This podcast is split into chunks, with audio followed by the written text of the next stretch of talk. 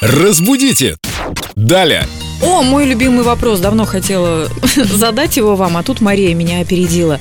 Пишет вам в группе Эльду Радио ВКонтакте. Уважаемая Юлия, у меня такой вопрос. Какую форму приобретет слово «кочерга» в родительном падеже множественного числа? Нет кочерг, кочерек, нет изделия Ну, интересно. кочерга в количестве две штуки. Вот интересно, почему это ваш любимый вопрос? Это вы так Потому гостей что у меня теперь встречаете? дом с камином.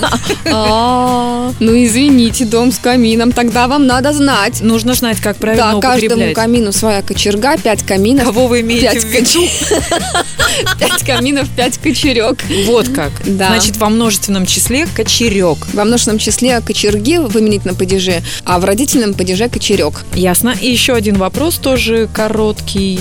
Видел информационный щит, пишет Станислав Братковский. На нем наклейка с такими словами. Приносим извинения за временные неудобства. Конец цитаты. Встречается и другое. Просим извинения за неудобства. Как правильно? А вот вы знаете, хорошо, что я всегда все перепроверяю перед тем, как давать ответ, потому что у меня первоначально... Вам-то хорошо, у Да. меня эфир прямой. Потому что первоначально было ощущение, что просим извинения не очень хорошо. А на самом А на самом деле оба варианта равнозначны и правильны. Приносим извинения и просим извинения. ну, можно же было просто написать «извините за неудобство». Ну, можно и так, конечно. Значит, Станислав и тот, и другой вариант равноправно верны. Не Да. очень сложно я нагородила. Нормально, Станислав поймет.